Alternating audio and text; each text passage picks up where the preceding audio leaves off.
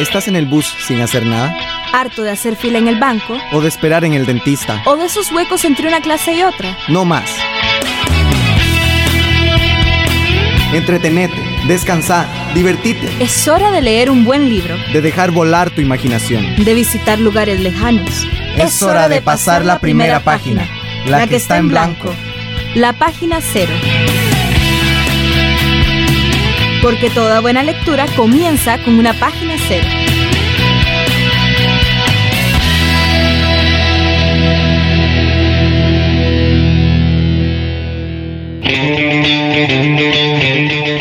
Bueno, bienvenido y bienvenido una vez más aquí a Página Cero. Pues esta es la tercera semana del mes. Entonces, como seguro ya sabes, en las terceras semanas de todos los meses te vamos a traer lo que son eh, pues temas especiales que tienen que ver con esos libros que fueron adaptados audiovisualmente, o sea, que fueron llevados al cine o a la televisión. En esta ocasión vamos a hablar de dos libros que de alguna manera denuncian el racismo y que además fueron llevados al cine. ¿Y quiénes somos? Pues somos Ángela Arias y Soraya Mañalich. Y te vamos a estar acompañando el día de hoy, así que seguí sintonizado aquí en Página Cero.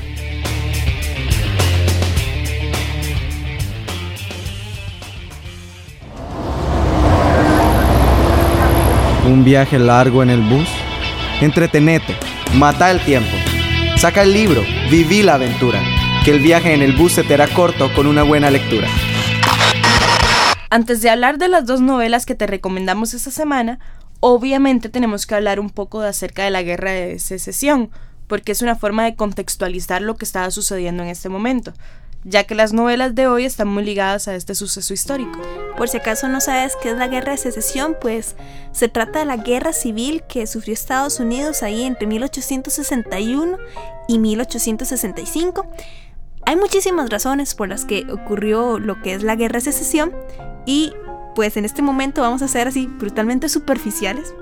Eh, lo que te vamos a contar igual, ojalá que puedas irlo ampliando más este, ahí internet con muchísimas eh, páginas y sitios que te van a dar como más información al respecto, pero así como resumido, es un enfrentamiento entre los estados del norte y los estados del sur.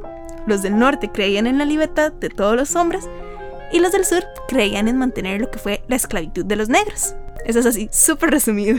Los estados del norte, por tanto, eran los abolicionistas y por eso eran los que se consideraban los estados libres, por decirlo así. Y mientras tanto lo que son los estados del sur, bueno, pues eran los esclavistas y ellos consideraban que era así el orden natural de las cosas que los esclavos eh, fueran negros y que sirvieran a los blancos, o sea, lo consideraban como lo más normal de la vida. Y si nos ponemos a pensarlo también es que en realidad eh, los estados del norte eran unos estados muy industrializados, mientras que en el sur, pues era eh, la economía de ellos se basaba más en lo que era la agricultura, en las plantaciones y quiénes eran los que cultivaban. O sea, los negros, ¿verdad? Por supuesto. Además, en el sur la literatura evolucionista estuvo siempre prohibida. Sí, claro, o sea, mucho más en esto que era la guerra de secesión, porque la idea era que si hay muchísima población negra, y ahí había muchísima población negra en, lo que eran los estados del sur, no se podían pues sublevar, ¿verdad? O sea, si se sublevaban, si buscaban eh, su libertad, entonces si todo lo que era la economía del sur se les iba a caer, a caer y pues ellos no podían permitir esto y por esa razón era que tenían este conflicto con lo que eran los estados del norte, que ellos creían eh, que ya era hora de que todos los hombres se les reconocieran sus derechos. Al final, como todos sabemos, los estados del norte ganaron la guerra de secesión. La reconstrucción, que comenzó a principios de 1865 finalizó en 1877, abarcó una serie de rápidos y complejos cambios de las políticas federales y estatales. El resultado, bueno, de estos cambios que ocurrió después de lo que era la guerra de secesión, pues tiene que ver con lo que son las tres enmiendas de la guerra civil. Entonces prácticamente estas enmiendas lo que están dando es como los derechos que tienen los blancos se los están dando igualmente a los negros. Entonces así como para tener un poquito más de contexto, te contamos que por ejemplo estaba la decimotercera enmienda mediante la cual se prohibía lo que era la esclavitud también estaba la decimocuarta enmienda que extendía las protecciones legales federales a todos los ciudadanos, no importaba cuál era su raza, o sea, no importaba si era blanco, si era negro, si era chino. Y este, la decimoquinta enmienda también estaba ahí, que es la que abolió las restricciones raciales para votar, o sea que ya podían votar también los negros. eso era prácticamente eh, una de las pues de los efectos positivos de esto de la guerra de secesión. Ahora bien, tenemos también que decir que a pesar de que ganaron los estados del norte, a pesar de que ya la esclavitud no era legal, pues aún así las formas de racismo pues perseveraban, ¿verdad? O sea, eso es algo que vas a ver ahora en lo que son, en, una de las novelas de las que vamos a hablar más adelante. Pero esperamos que este contexto como que te ayude también a caer ahorita un poco más si te lees, ¿verdad? Los libros que te vamos a recomendar esta semana. Entonces ahorita vamos a pasar con la primera reseña, entonces quédate sintonizado.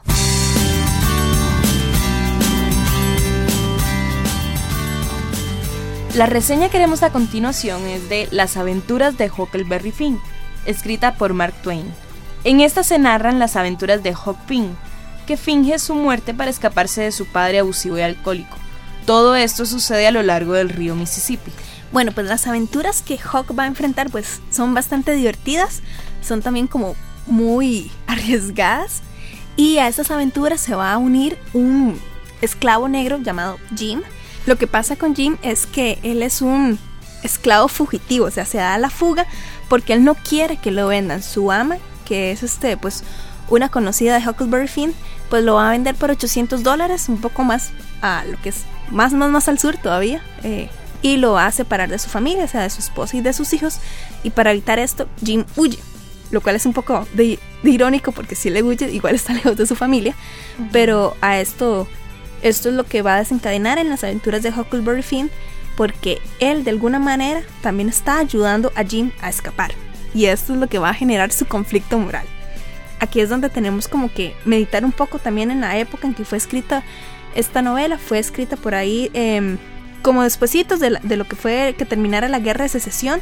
O sea, ya, después de que supuestamente ya pues los negros tuvieran los, mismos derechos que los blancos, pero aún así está como eh, la historia se, se narra cuando todavía los esclavos son negros y el conflicto moral de nuestro protagonista, de este niño Hawk, es que él se siente ruin y mezquino y se siente como un pecador porque está ayudando a liberar un negro. ¿O oh, sí?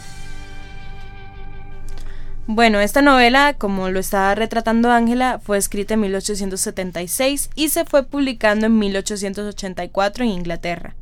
En, Estados Unidos se publicó en 1885, después de que terminara la Guerra de Secesión.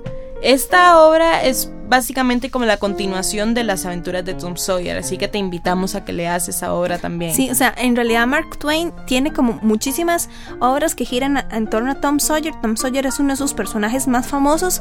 Eh, Tom Sawyer además era pues el mejor amigo de Huckleberry Finn y el segundo libro que más o menos él le dedica a esta saga pues son las aventuras de Huckleberry Finn. Entonces es como, de verdad, te te recomendamos de verdad que vayas a, leer eh, las otras aventuras de, no solo de Tom Sawyer y de Hawk, sino que también ahí, por ejemplo, está Tom Sawyer en el extranjero y Tom Sawyer detective, por cualquier cosa si te quieres ir a dar la vueltita en esos libros. Pero siguiendo con el tema, con lo que es Huckleberry Finn. También es interesante ver cómo se retrata el racismo y a los negros en el libro. Por ejemplo, siempre se los retrata como supersticiosos, tontos, ladrones, pero a la vez como ingenuos y fáciles de engañar. Ya hemos visto varios libros en los que siempre se retrata al negro como una persona tonta, tal vez inocente en algunos momentos y a la vez ingenua.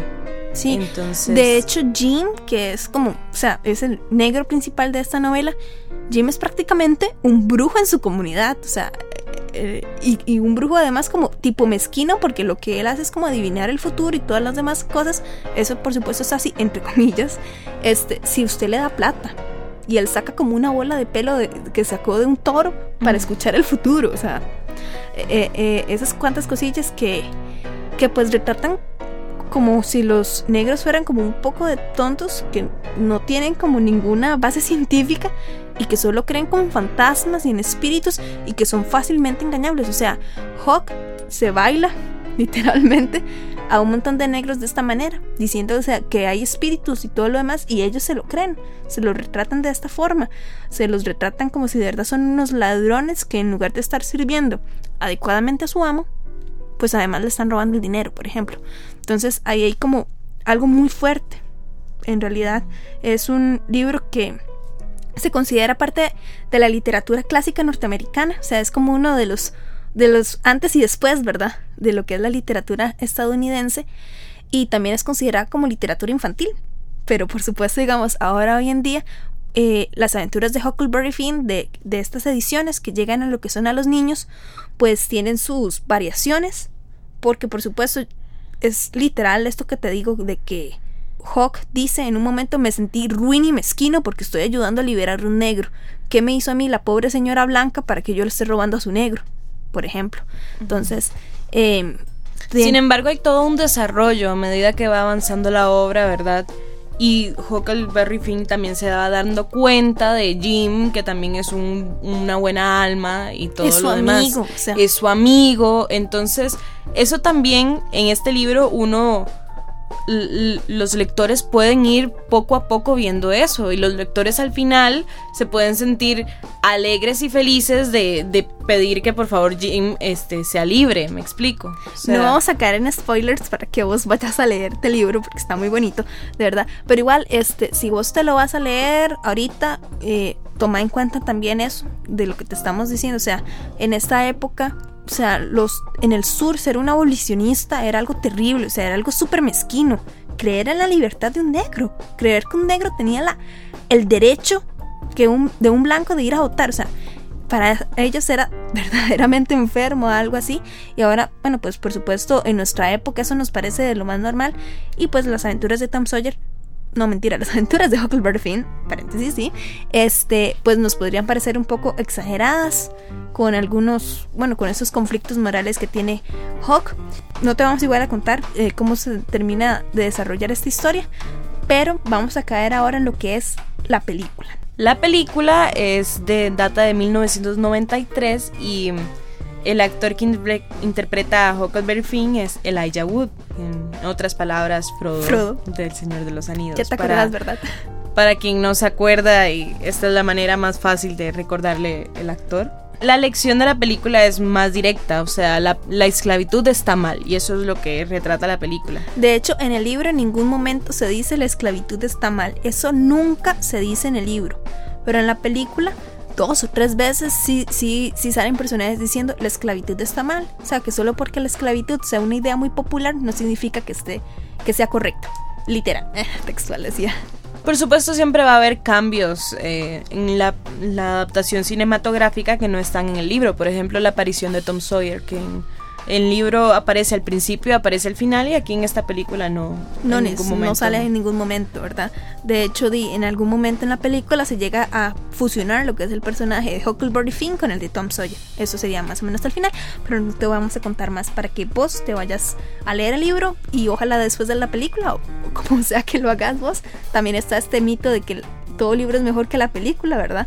Entonces depende de, cómo consideres vos que aplica mejor pero básicamente es que esta novela, que es uno de los clásicos de la literatura universal, se disfruta bastante, es muy bonita, está escrita, eh, narrada desde el punto de vista de Huckleberry Finn, que es un chico pues bastante travieso, un poquito mentiroso, porque se inventa estas historias con una facilidad que a uno lo abruma. Es, muy vivo, muy pícaro Huckleberry Finn. Sí, sí, o sea, no tiene ni un pelo de tonto. No tiene ni un pelo de tonto. Sí, el chico pues no es analfabeto, pero sí tiene como este toque de que no ha recibido la mejor educación todavía. Está intentando ser civilizado, lo están intentando como civilizar, decían por ahí. Entonces es muy rico como leer esta historia desde el punto de vista de un niño, leer estas aventuras y ver como este conflicto moral del que les venía hablando. Entonces, como que lo ponen a uno mucho a pensar. Igual si, bueno, si tienes hermanitos o primitos o vecinitos o algo así, es un buen libro para leer para niños, pero eso sí, ojo, ¿verdad? Hay que tener este, darles esta guía, por si acaso se van a leer lo que es este, la edición original, lo que es este con el lenguaje de me sentir ruin y malvado por estar liberando un negro, de que hay que darles también esta guía, este contexto para evitar posibles desprecios ahí que no nada tienen que ver ahora con la época ni con lo que son derechos humanos. De hecho yo yo por ahí leí también que en esta hora las aventuras de Huckleberry Finn muchas personas en Estados Unidos habían pedido que se que se sacara del digamos, del cronograma o del estudio que llevaban en las escuelas para que ya no se diera los, las aventuras de Huckleberry Finn, también por el, por el vocabulario que se emplea en la obra, porque usaban muchos como peyorativas así sobre los negros y sí de hecho eh, el, la autora de, de Mujercitas sí. Luisa May Alcott Ajá, de hecho ella llegó a decir de que Mark Twain debería dejar de escribir para los jóvenes ella llegó a decirlo por a causa de esto de las aventuras de Huckleberry Finn. Fue un libro que yo por ahí leí que incluso intentó ser este intentaron censurarlo. De hecho hay una versión hicieron una versión donde cambiaban palabras como negro y otras por otras, digamos, en lugar de nigger lo cambiaban a hipster, por, ejemplo. Pero esta palabra se utiliza en las aventuras de Huckleberry Finn, eh, por supuesto en su texto original en inglés, y también se utiliza mucho en el texto que vamos ahora también a recomendarte, porque en el contexto así se llamaban a sí mismos los negros, así era como ellos se trataban, nigger, negro. Entonces, para... O sea, los negros entre sí se pueden llamar así, lo que está mal es que un blanco los llame de esa manera, me explico, es como una cuestión social. Sí, entonces, pues eso era lo que yo les decía de que las ediciones para jóvenes, para niños, pues tiene estas, estos cambios para evitar precisamente, para herir sensibilidades un poquito ahí, evitar este, esos problemas de racismo, pero de verdad vale la pena. Y otra vez les repito, si se van a leer lo que es este, el libro original, pues nada más igual, con guía, eh, recordando lo que es el contexto en el que fue escrito, en el que fue publicado, y que al final, de alguna manera u otra, el mensaje es que todos somos libres, todos tenemos los mismos derechos. Entonces, eh, hasta aquí vamos a llegar con lo que son las aventuras de Huckleberry Finn y ahorita vamos a seguir con la próxima recomendación de esta semana.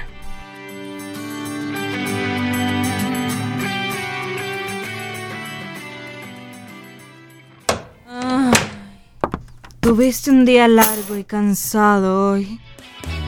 Tranquila, relájate, olvida el día duro. Saca el libro, viví la aventura. Para antes de irse a dormir, nada como una buena lectura.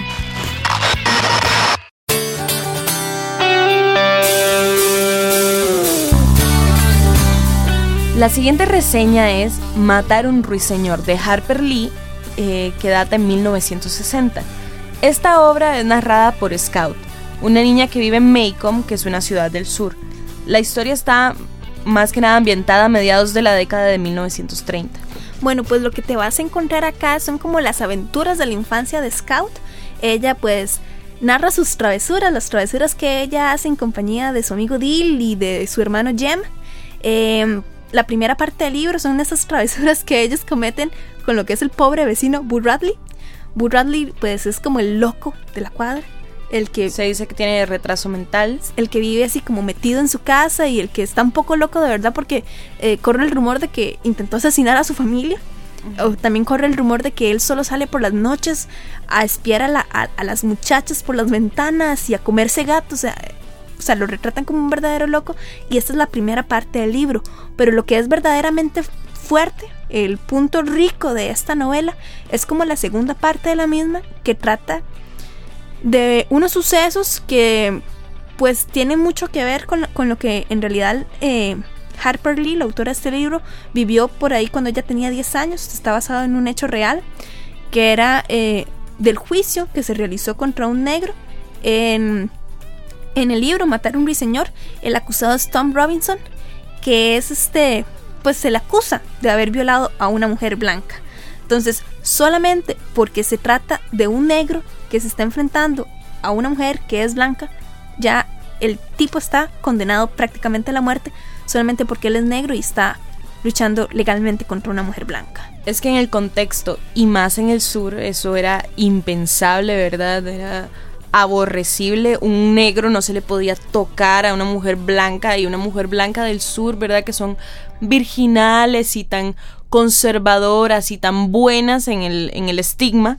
Entonces, obviamente, eso era terrible. Digamos, ella ya estaba condenada a muerte con solamente esa, esa acusación. Por supuesto, o sea, eh, en lo que es también en la historia, Tom Robinson es inocente eso no es ningún spoiler porque si acaso, él es eh, completamente inocente, pero como les decimos ya, y nada más es cosas de que él es negro y él es blanco y ya por eso ya ella tiene la razón, aunque sea una completa mentira lo que ella está defendiendo. Eh, también interesante ver acá que si las aventuras de Huckleberry Finn está ubicado en el contexto de que todavía los negros son esclavos, eh, la historia que se desarrolla en Matar a un ruiseñor es como en 1930 por ahí y ya por supuesto ahí se supone que ya no hay esclavitud. Pero ojo, que, haya, que ya no haya esclavitud no significa que los negros tengan los mismos derechos que los blancos, a pesar de que eso diga la constitución, ¿verdad? Porque eh, sucede lo mismo de que los negros trabajan para los blancos. La única diferencia es que se les está pagando un sueldo. La única que no es ni siquiera el sueldo justo, ¿verdad? Ajá, es así como, pues aunque ya no son esclavos, aún así no tienen los mismos derechos que los blancos, ¿verdad? También aquí se ve lo mismo que está que habíamos hablado con Huckleberry Finn, que es que al negro se le retrata como inocente, pero a la vez ingenuo, tontón. De hecho, se dice que, que Tom Robinson tiene un tiene un impedimento físico que más bien nos hace pensar cómo es posible que le creyeran que él había sido capaz de violar a una mujer blanca, siendo todo lo que, digamos, todo lo que tenía que poner en consideración para que fuera cierto. Yo creo que más bien era esto de que por este impedimento físico que él tenía, o sea, todo el mundo por supuesto me da la impresión de que sabían de que él no era el, el culpable, pero simplemente porque él sintió lástima de su acusadora, ya solo por eso fue sentenciado, porque sintió lástima por una mujer blanca. Él, que era un negro, sintió lástima por un blanco. Entonces eso fue como como lo que más ofendió a los blancos, en realidad, en este... Y que una mujer blanca tuviera deseos hacia un negro. Sí, eso fue como lo peor, digamos. Eso es ya lo, lo impensable, digamos, como una mujer blanca de categoría, por así decirlo, puede estar enamorada de, de o tener deseo sexual por un hombre negro, ¿verdad? Y no, no, no tampoco es que sea de una categoría así como muy, muy alto, o sea... No, porque ellos eran pobres. Eh, eran pobres, pero ya era, estaba muy por encima del negro solo porque ellas eran sí, blancas. solo por el color de su piel. Sí, lo cual que es como, en esta época pues es algo completamente impensable para nosotros, pero igual, como les decíamos, hay que estar viendo el contexto. Algo muy interesante es que con esta novela pues eh, se ve lo que es ya como este deseo de verdad de hacer a los hombres iguales, porque por ejemplo Atticus, que es el padre de Scout, él es el abogado que defiende a Tom Robinson, y tanto él como unos cuantos vecinos, como incluso el mismo juez encargado del juicio, o sea, todos ellos se sienten ya como en esta obligación, se sienten moralmente mal, porque ellos saben que el negro tiene razón, o sea, que el negro es inocente y quieren tener las herramientas para defenderlo. Pero la sociedad todavía no está lista para aceptar que un negro es igual a los hombres. Es eso lo que vemos aquí reflejado en Matar ruiseñor. Que si te preguntas por qué se llama así el título, pues es que el ruiseñor es un símbolo que vamos a encontrar en este libro. Es un símbolo de inocencia, por así decirlo. O sea, de hecho en algún momento se dice, matar ruiseñor es el peor de los pecados, porque el ruiseñor no le hace mal a nadie y solo ofrece sus cantos. Entonces, eh, viendo desde el lado de la película, no podría pensar que Burr Radley, que es el, vecino huraño que no sale, que es un ermitaño, eh, puede decirse que es un ruiseñor, porque muy adentro es una buena persona que no le hace nada a nadie y sin embargo lo atacan de una manera psicológica o hablan mal de él. Y también Tom Robinson es un ruiseñor desde, ese, desde esa perspectiva, porque él es inocente. Y él más, bien, más bien estaba haciendo, le estaba haciendo favores a quien más tarde iba a ser su acusador. O sea, Exacto. Le estaba, no, no estaba haciéndole ningún mal, ni siquiera le cobraba por eh, las tareas domésticas que él hacía para ella y aún así atacan al ruiseñor, ¿verdad? Atacan a Tom Robinson. Otro ruiseñor de esta novela podría ser el mismo Atticus, a quien eh, por ejemplo, atacan las, a él lo atacan las personas verbalmente, lo atacan las personas que no creen eh, que los negros tengan los mismos derechos que los blancos. Pero Atticus representa la lucha por la equidad de todos los hombres.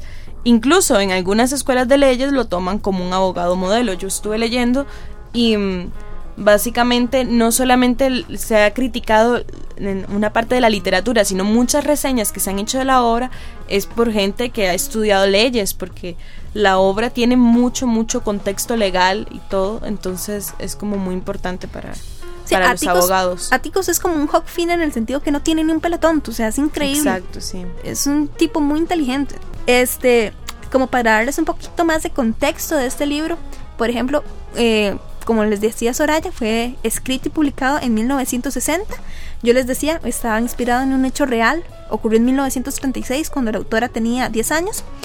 Y también eh, hay que tomar en cuenta que como unos 5 o 6 años antes de que este libro fuera publicado, ocurrieron dos sucesos muy importantes en lo que es este en la lucha por, lo, por la equidad de los derechos de los negros.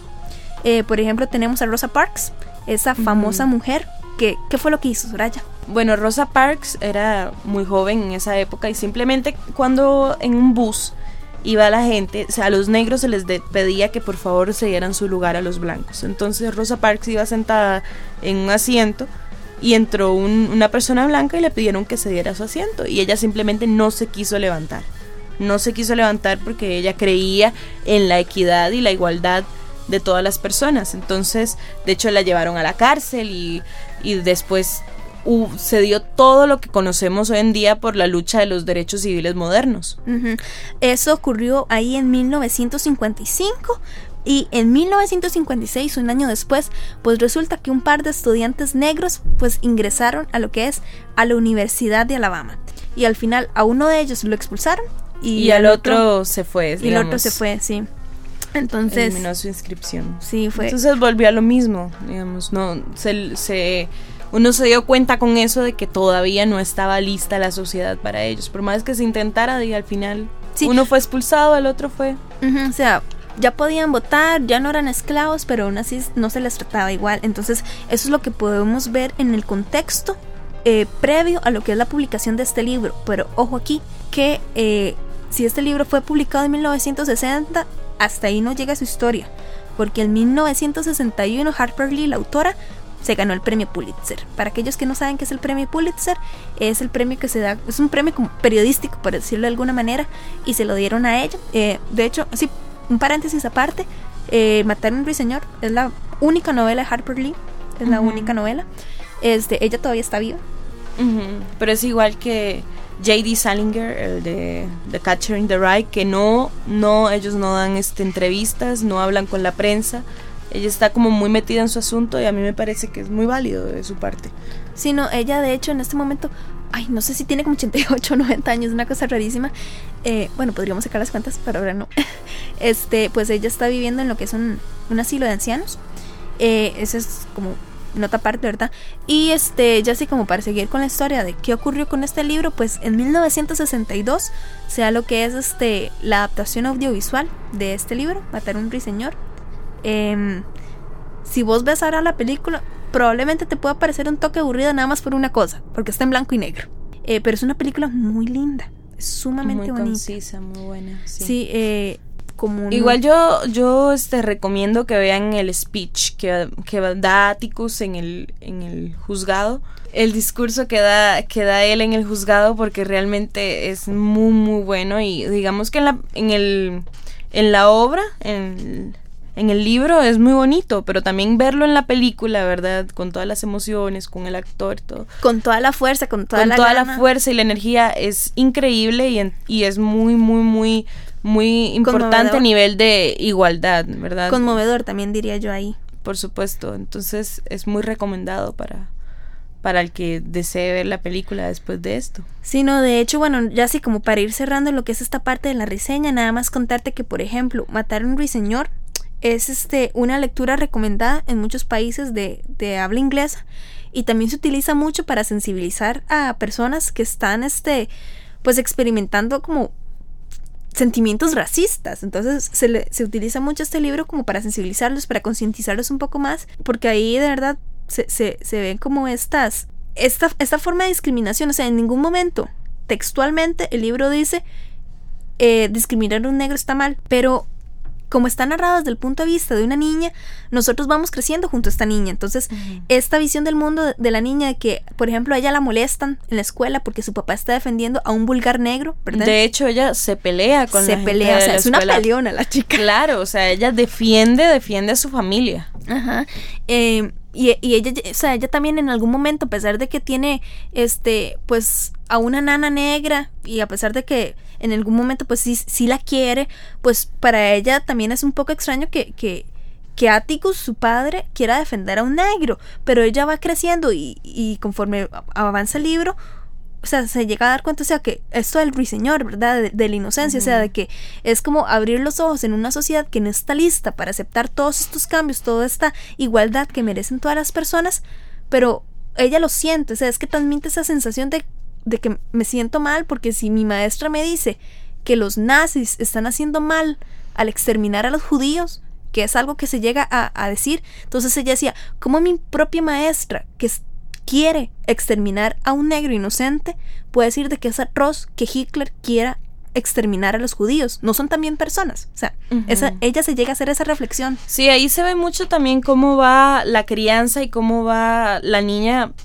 encontrando sus propios valores y sus propios pensamientos, ¿verdad? Porque, por ejemplo, la tía es una mujer que le pasa diciendo vístase de cierta manera, eh, compórtese como una señorita, haga esto, haga lo otro, y es esta social, socialización que pasa y pasa y pasa y es todo un, círculo vicioso. Sin embargo, ella con este, con este tema del juicio y de su padre y de lo que ella se va ampliando su mente.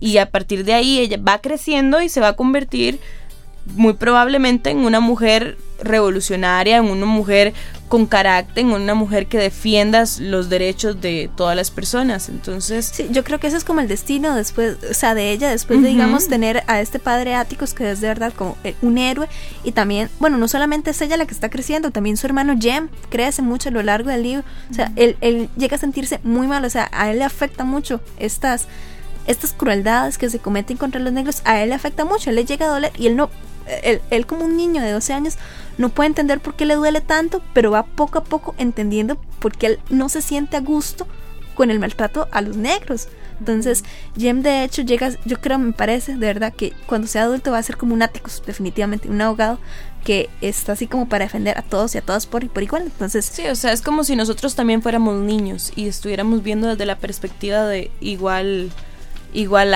Atticus y también Scout y Jem. Entonces uno va creciendo con ellos y uno también va ampliando su mente a través de esta novela. En resumen, nos gustó mucho y la película es un chuzo, así que puedes vayan a verla y puedes este buscarlo eh, y eso sería hasta aquí en lo que es la reseña. Entonces ya nada más nos falta despedir el programa, pero seguí al tanto para ver qué te vas a poder encontrar por ahí en el próximo programa.